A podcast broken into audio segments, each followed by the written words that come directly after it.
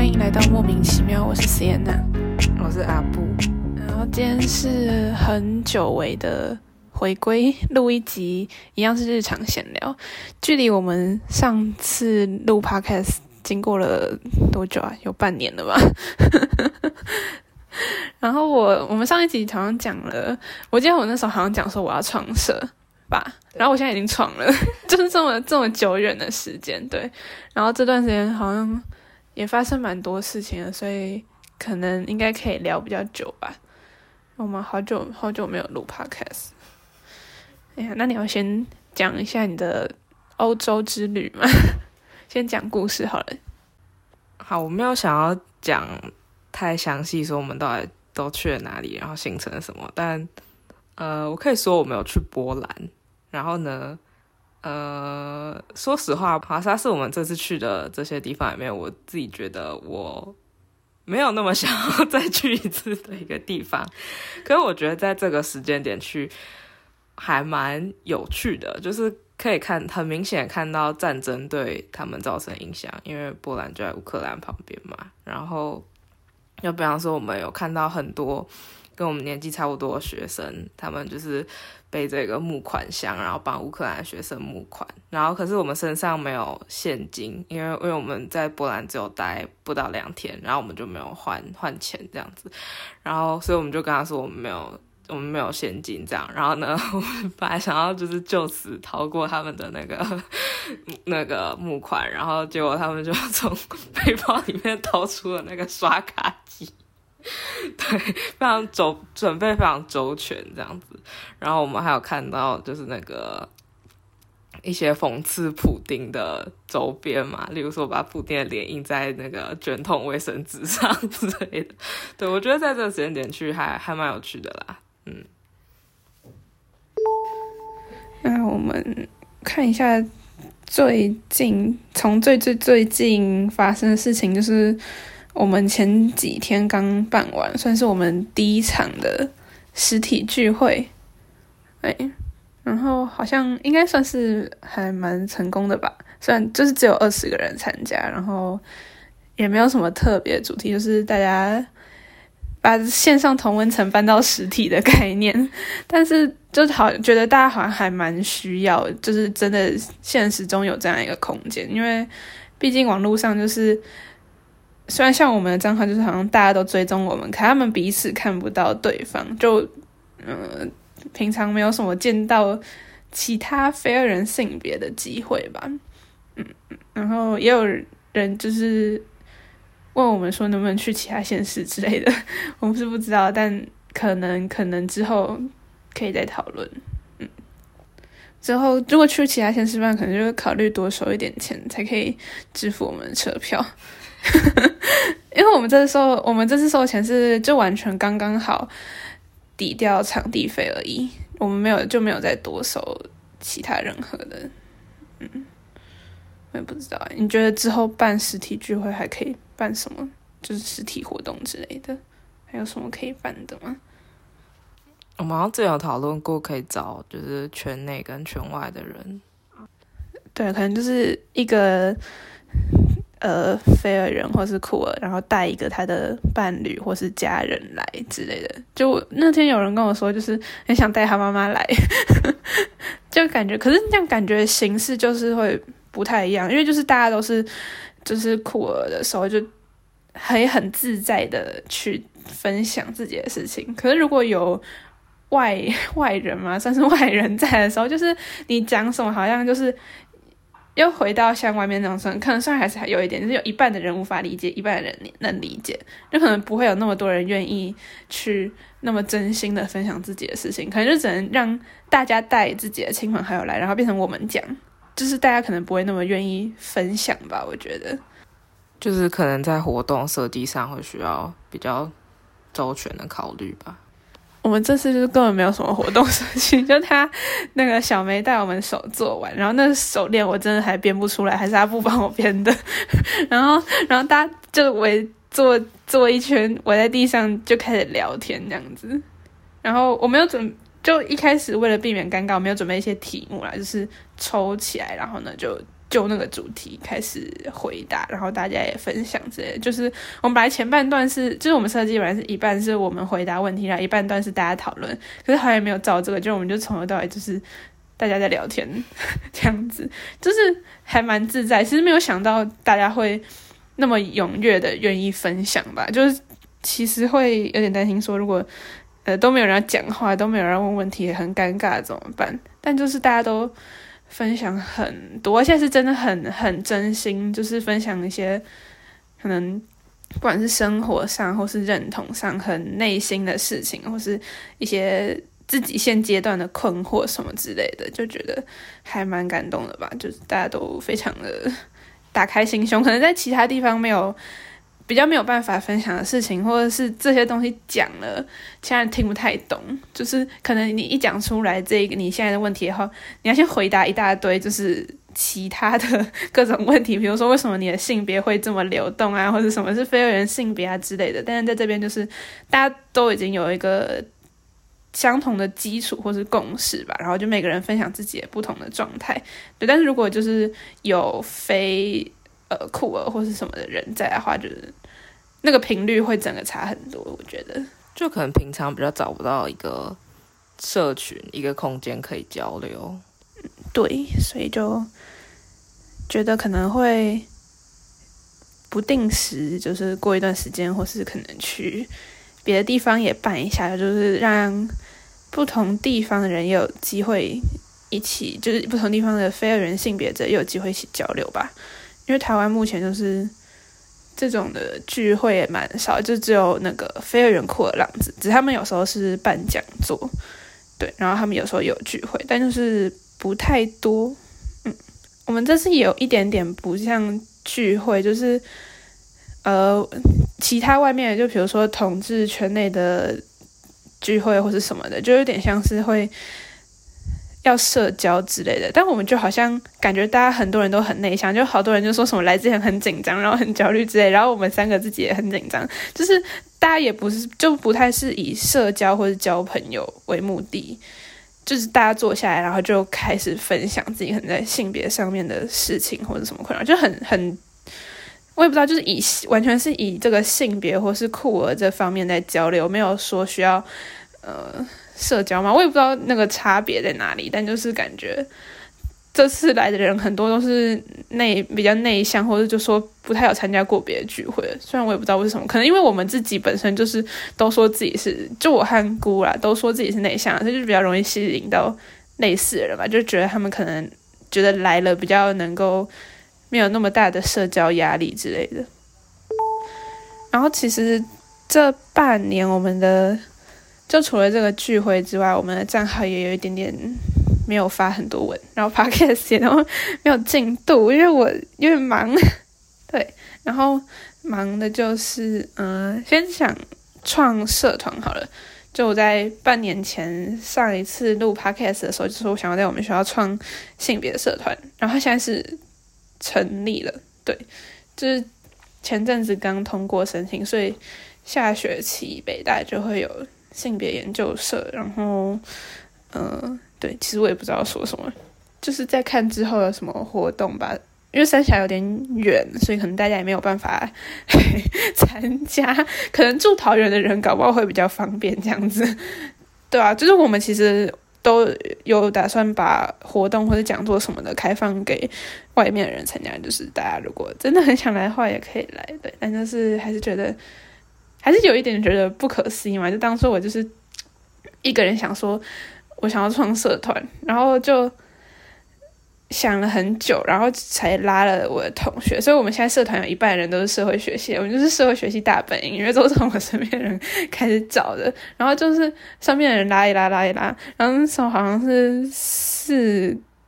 五个都是社会学系，然后这个是一个是社工系的，然后后来才有就是。有其他人看到，然后就加入吧。然后我们现在也算是蛮多人的诶，就是我们有七，我们有几个干部啊？好像有十个，还十一个干部，就比我们学校很多社团的干部 人数都还要多了。因为我们学校的社团活动就是很不活跃，我觉得啊，自己觉得很不活跃，所以不知道接下来会怎么样，就可能可以再跟大家分享。我记得你们学校是没有性别社团吧？就有一个我也不知道那是什么组织之类的。有，应该有。有，好吧，就好像对啊，就看到蛮多学校，就至少会有一个性别社团吧。那我们就什么都没有，就觉得很困惑。哦，然后讲再更更往前一点，就是讲我们之前就是在春木做的那个活动，然后那个表演本身什么我没有想要再多讲，因为我已经讲太多了，我好累啊。就是如果想要知道的话，可以去我个人个人的账号看我们表演的，就我们有做一个影片，然后那影片是我剪的，剪到快吐血。然后嗯，好，反正。前面做的事情大家应该都知道了，不知道就自己去找这样子。然后后就是一些比较事后的感想嘛，就是觉得不管是参与什么政治啊，或是社会运动，或者就是你只是要做一个可能跟社会就是比较有关的社会大众比较有关的行动吧，就是因为我们的账号之前就比较。没有那么大众，就是就是看的人比较偏同文层或者对性别议题有兴趣的人，所以大家就还是算在好了，还是有点在同文层内，或者是大家讨论的频率就是稍微比较相近一点。但是如果要做一个就是非常开放公众的，所有人都会看到，然后会被所有人讨论的这件事情，就是真的很很难呢。就是一天到晚看到。公众人物在网络上被骂，虽然我本来就也不太会被，就是骂他们，因为我觉得做那些事情本来就很难。但是真的做了之后才知道，就是一个行动要就是有多么困难。就是舆论或是旁观者常常就会站在一个全知的视角下去看，就是哦这边做的不够，或是应该还可以怎样怎样怎样。但是你在真的去做的时候，就会发现根本就不可能什么都做到好。然后还有另外一个就是很难什么都想到。就第一个就是很多事，可能说第一次做很多事情没想到，没有想到会会有那么多新闻，就主流的媒体报啊，然后没有想到也要准备新闻稿这种东西，啊，说新闻稿是什么鬼，然后根本就没有先想好这件事情。然后就算你有想，就比如说要不要跟学校报备，要不要提前公告周知之类的，让学校的同学知道我们要做这个表演，这些是有想到，但是你要做一个选择，就。比如说，要不要先事先让所有人都知道？这种就是我觉得没有一个正确的选择。哎，就是我们被很多人骂，就是说没有先提前告知啊。可是如果提前告知，感觉就是第一个，你有可能被很多人阻止；第二个，就是有可能就是达不到那个吓人的效果。就是我们就是想要吓大家，就有点就是呃，对啊，就是就是有要。让震惊的感觉嘛，就是路过的人都可以看到。就是有些人会抗议说他们会被吓到或者觉得不舒服啦，但我们就是觉得说，就是因为你会觉得不舒服，所以才要给你看的这种感觉。不是，啊就是就是你不舒服，你可以转身就走啊。我觉得我没有造成什么很实质性的伤害吧，我没有把你绑在那边说你你不能走这样。好，就是。有有两种两方面啊，就有些人就会说，就是我们这样子会模糊焦点之类。虽然我觉得每次有人讲模糊焦点，我都不知道他们的焦点和他们觉得应该在的焦点到底是哪里。就是这件事情的焦点，哦，我觉得没有模糊啊。就大家讨论这个行为艺术，不就是焦点吗？不然焦点应该在哪里？对，反正就是有很多考虑，就是可能提前。预告了比较不会被骂，虽然可能还是会被被骂别的事情，但是如果不预告的话，就是我就我们希望大家可以有一个就是行为艺术嘛，行为艺术你先讲，然后还把你要做什么事情都讲出来，就很奇怪啊。这样要做什么，就是要做什么艺术，就是有点像是一个政治宣告之类的吧，我不知道，或是游行嘛。但我们只有三个人，对，反正就是觉得说要要去应对，就是。处理好每一个方面的事情，或是顾到每一个方面的人，真的是很难。然后，同时你做了之后，又会有很多人来给你意见、指教、支持、鼓励，不管批评什么都都好。然后，就你要就一瞬间变成有点一半的公众人物嘛，就那一段时间里面，后面就又没有了。但是就那一段时间里面，突然变得好像一个公众人物，然后你就要去很心平气和的应对每一个人的跟你的来想要跟你交流意见的人，然后呃，你的愤怒要刚刚好，然后温柔也要刚刚好，理性也要刚刚好，然后什么都刚刚好。那问题是，对啊，你就是当然知道。呃，一个正确的或是最适当的回应方式是怎么样？但你就在那个当下，你已经回了不知道几十个人了，然后又看一大堆那个人在那边乱骂你的时候，你说是，你还要那么理性温柔，就觉得怎么可能？这怎么可能做到啊？很难，就可能当然有有一些方法啦，或是有一些标准的流程可以去应对，但是。就我们也没有什么经验，就只是我们就只是想要好好的把我们的意见传达出去，但在这好好传达意见的过程中，就是就是很累啊，就是会累到想要说放弃，或者是我为什么要来跟骂我那些人都那么好好讲话，就想要骂回去，然后我后来也是真的骂回去了，然后然后然后我想要讲到哪里去，好像扯很远。那其实我想要讲的是，就是我的收获，就是呢，以前会觉得说，就是我可以无视别人的批评吧，就是别人讲什么，就是不认识的人讲我什么，或是批评我什么，都跟我没有什么关系这样子。但是是因为以前批评我人很少，之前没有什么人会。来批评我，就是 对啊，就是身边的朋友之外，但我交的朋友就是都还行，没有什么人会骂我，所以就是我说我可以无视别人的眼光或是不同意见，但是实际上我很少需要面对那些，就他们真的都离我很远很远。但这次就是真的，呃，比如说新闻会有人传链接给我，然后我就会会自己很犯贱去迪卡上看评论，真迪卡上面几乎都是。一半以上吧，就是都是在骂的，然后有些骂的很难听啊，但就是还是就是会那个就是跟你有关，就想去看，虽然你知道看了觉得没有意义啦，就还是想去看，就这样子。对，然后呢，说到真的完全不在意，一开始啊，一开始就是一直在心里跟我说我不在意，我不在意，我不在意。但是说这件事情的同时，就是代表说就是真的会在意啊。然后我。印象很深刻的就是有一个我在 IG 上的人，就是我不太确定我为什么会追踪他，就是他也不是 KOL 什么，就可能是朋友的朋友吧，或者曾经参加过同一场活动，然后就因为反正我以前账号是公开的，然后如果看到有有人追踪我，就是可能或是认识之类，我就会回追，但我也不太确定他们是谁。然后就呃，我有看到他转发我的文章，然后就是说他是不支持我们的做法这样子。然后我就很好奇，说他到底觉得我们应该怎么做这样子，然后我就去跟他讨论，然后我们算是有非常理性的讨论。虽然我们我那时候有有一点觉得说，就他很多论点，我还是不知道他想要表达什么，就有点像是为讲而讲，然后最后扯得很远。但是就是我们有一些非常理性和平的结束了这样对话，然后也没有说服对方或者怎样，然后就结束就这样子。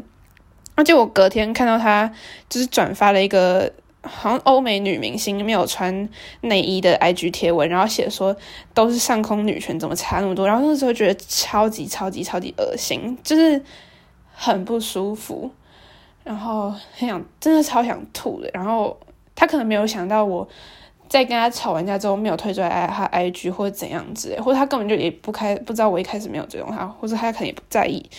反正我那时候就突然发现说。就可能会在网络上对我们人身攻击的人，其实就在我们身边，可能擦肩而过，或是坐在隔壁，只是他们在跟你面对面的时候不会讲出来而已。然后我就那次之后就有点放弃跟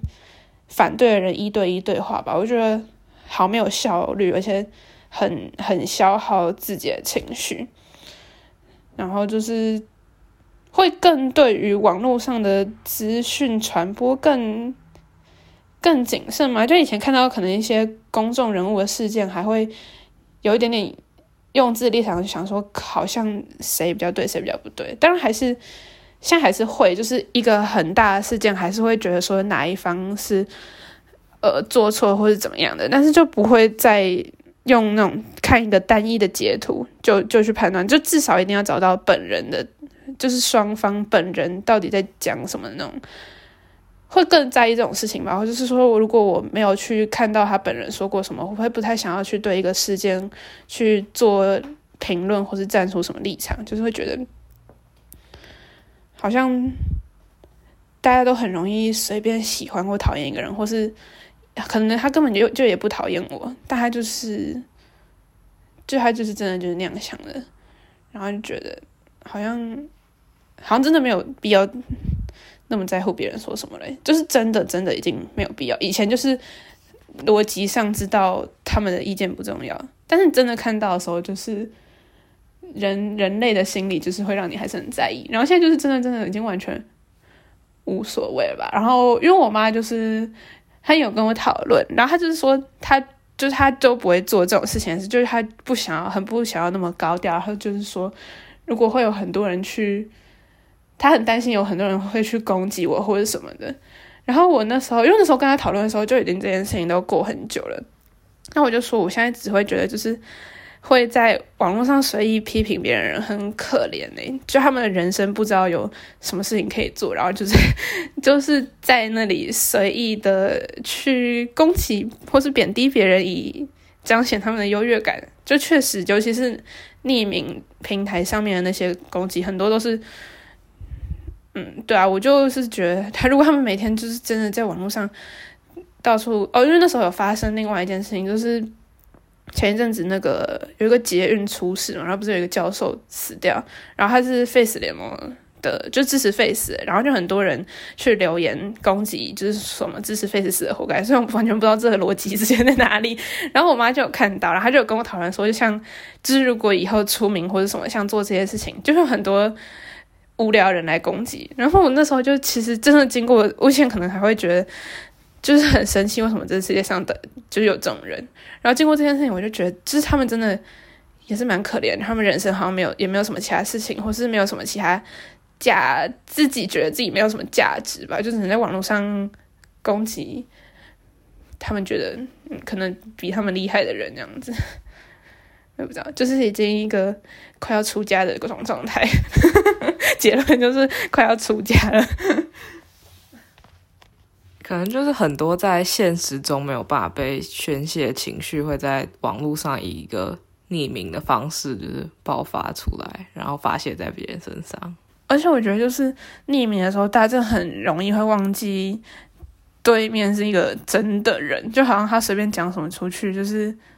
就讲了，然后好像因为留在网络上，所以他没有一个真的对谁讲。就你对着一个人，你不会讲出这种话，但你随便留在网络上，可能对面也是有另外一个账号，但你就不觉得那是一个人，所以就会觉得随便讲什么都可以，或者你的言辞就不会经过修饰吧。我其实一直很难理解这种心态的，因为因为我我自己是超级无敌少在网络上有任何 踪迹的人。对啊，然后应该说就是，我觉得因为面对面的时候会有一些，比方说表情啊、肢体语言之类，但是如果是网络的话，就是通通都没有嘛。所以我在网络上，就是如果单只有网络的文字的话，我反而会更谨慎。对啊，所以所以我我其实很很一直没有办法理解为什么。一放到网络上之后，就可以说出现实中没有办法说的这些话。我我也我也无法理解，就是很难。我我也不知道，就是可能像有一些是公开的发布的文章或者什么之类吧，他就好像觉得当事人不会看到之类的，但其实当事人都会去搜寻自己的名字啊。就是好像没有直接对他讲话，他就是他觉得他可以讲很。多内心深处的话，我也不太确定。大家其实都很会海巡自己啦。嗯，然后就是我们反正上学期社会学结束的时候，因为我们社会学就每每堂课吧都有一个分组讨论，然后就对某一个议题，然后他们都是很大那种。像之前有讨论，反正又跟原住民。有关的，然后什么国民法官，反正就那种很会吵架的议题啦。然后老师就在学节就就问我们说，觉得这个特课堂讨论形式应该就需不需要有没有什么改动吧？然后他说，可能就是他有提其中一个，就是我们会不会觉得要用匿名的方式去，就大家可能可以更放得开去讨论自己的意见这样子，然后他就问我们的意见，然后因为我那时候就已经被低卡搞到很烦，然后我就直接说，我觉得我们社会不需要再多一个不用为自己发言负责的地方，然后就 他就笑，然后说好像有道理，可是我是真的，我那时候就是已经我知道匿名平台有一些。它的功用，就比如说你在面对权势的时候，你可能要举发一些事情，或者有些人就是真的只有在那个隐藏自己身份的情况下，才可以放心的发言。可是我就是真的觉得，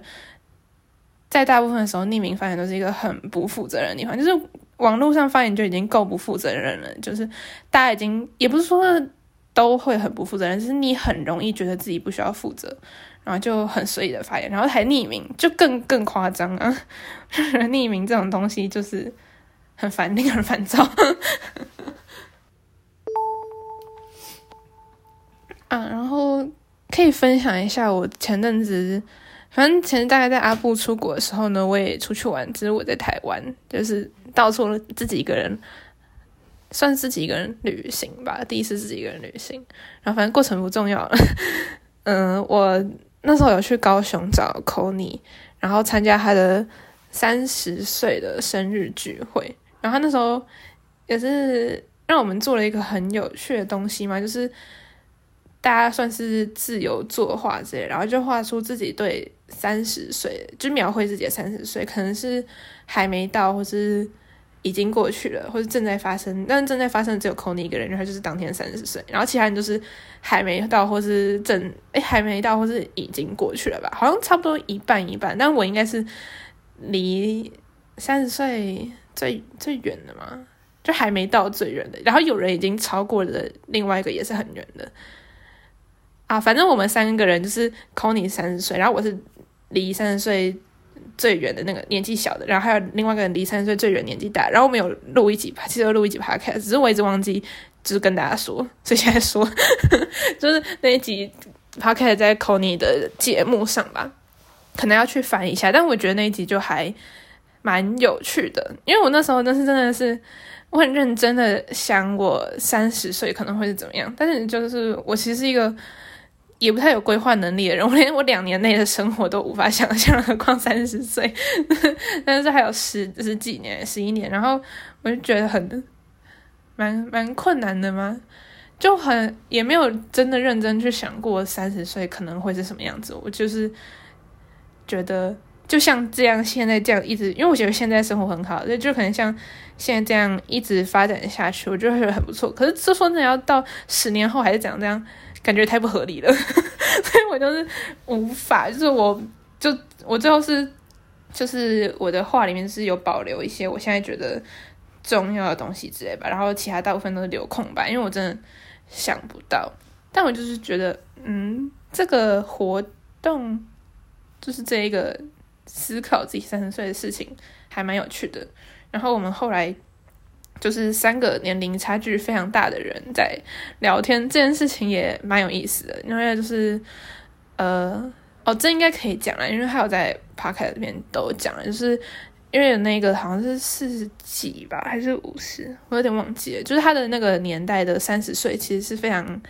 应该算是非常黑暗的，因为那时候呃根本就没有什么同婚，然后也很少人。就是同性恋在这个社会上是非常非常不被接受，就需要隐藏的。然后他人生就是好像不知道未来能够怎么样，就是身边人可能结婚啊、生小孩啊，但是他就是永远不可能拥有这一切。在当时看来，然后就是一个非常真的是非常绝望的一个感觉吧。然后，但是我就是呃 c o n y 的三十岁就是。已经接在这种，就是已经好很多了。就是我们现在至少同婚通过，然后就是你真的要跟你的同性伴侣登记结婚，是你一辈子都不结婚，其实，在社会上也不会遭受到那么多的压力吧。然后我就是，对啊，我虽然我已经放飞自我了，但是我们这一代人确实少很多那一种，就是不会有在说，呃，我是一个同性，我交往的是一个同性的伴侣，然后会觉得说，可能。完全没有未来那种感觉，是蛮有未来的。我觉得现在同性伴侣基本上大很多时候可能跟家里还会有一些冲突，但在社会上已经是可以算是有一个对未来的想象吧，就是对吧、你跟你的伴侣结婚以后，基本上如果有结婚了，就跟异性恋的伴侣差不多。然后不结婚的话，像我们这种不结婚的人的话，可能反而还是另外一种的不确定，就是不确定自己未来长什么样子。因为单身到老人还是比较少，或是以不同的关系形态过下去的人还是比较少。但至少是一个开放的选择，就是一片空白比一片黑暗好很多嘛。就是他那时候就是在三十年前的三十岁，真的是一片黑暗。然后我现在就是一片空白，虽然都是好像是什么都没有感觉，但就是差很多。然后听到他们在分享那件事情，然后就呃，好像不知道他三十岁过好几年之后才有，终于可以结婚，同性可以结婚这件事情，然后突然好像人生有一个。很大的转变，就是你突然什么都没有到，就是有了那个东西，觉得很很感动，然后就觉得说，好像现在讲同志运动的历史啊，或者是说，哎，有多么多的人在前面帮我们推动这件事情，好像很遥远。可是那是因为我们一出生就已经在很信任，算是信任的时代了。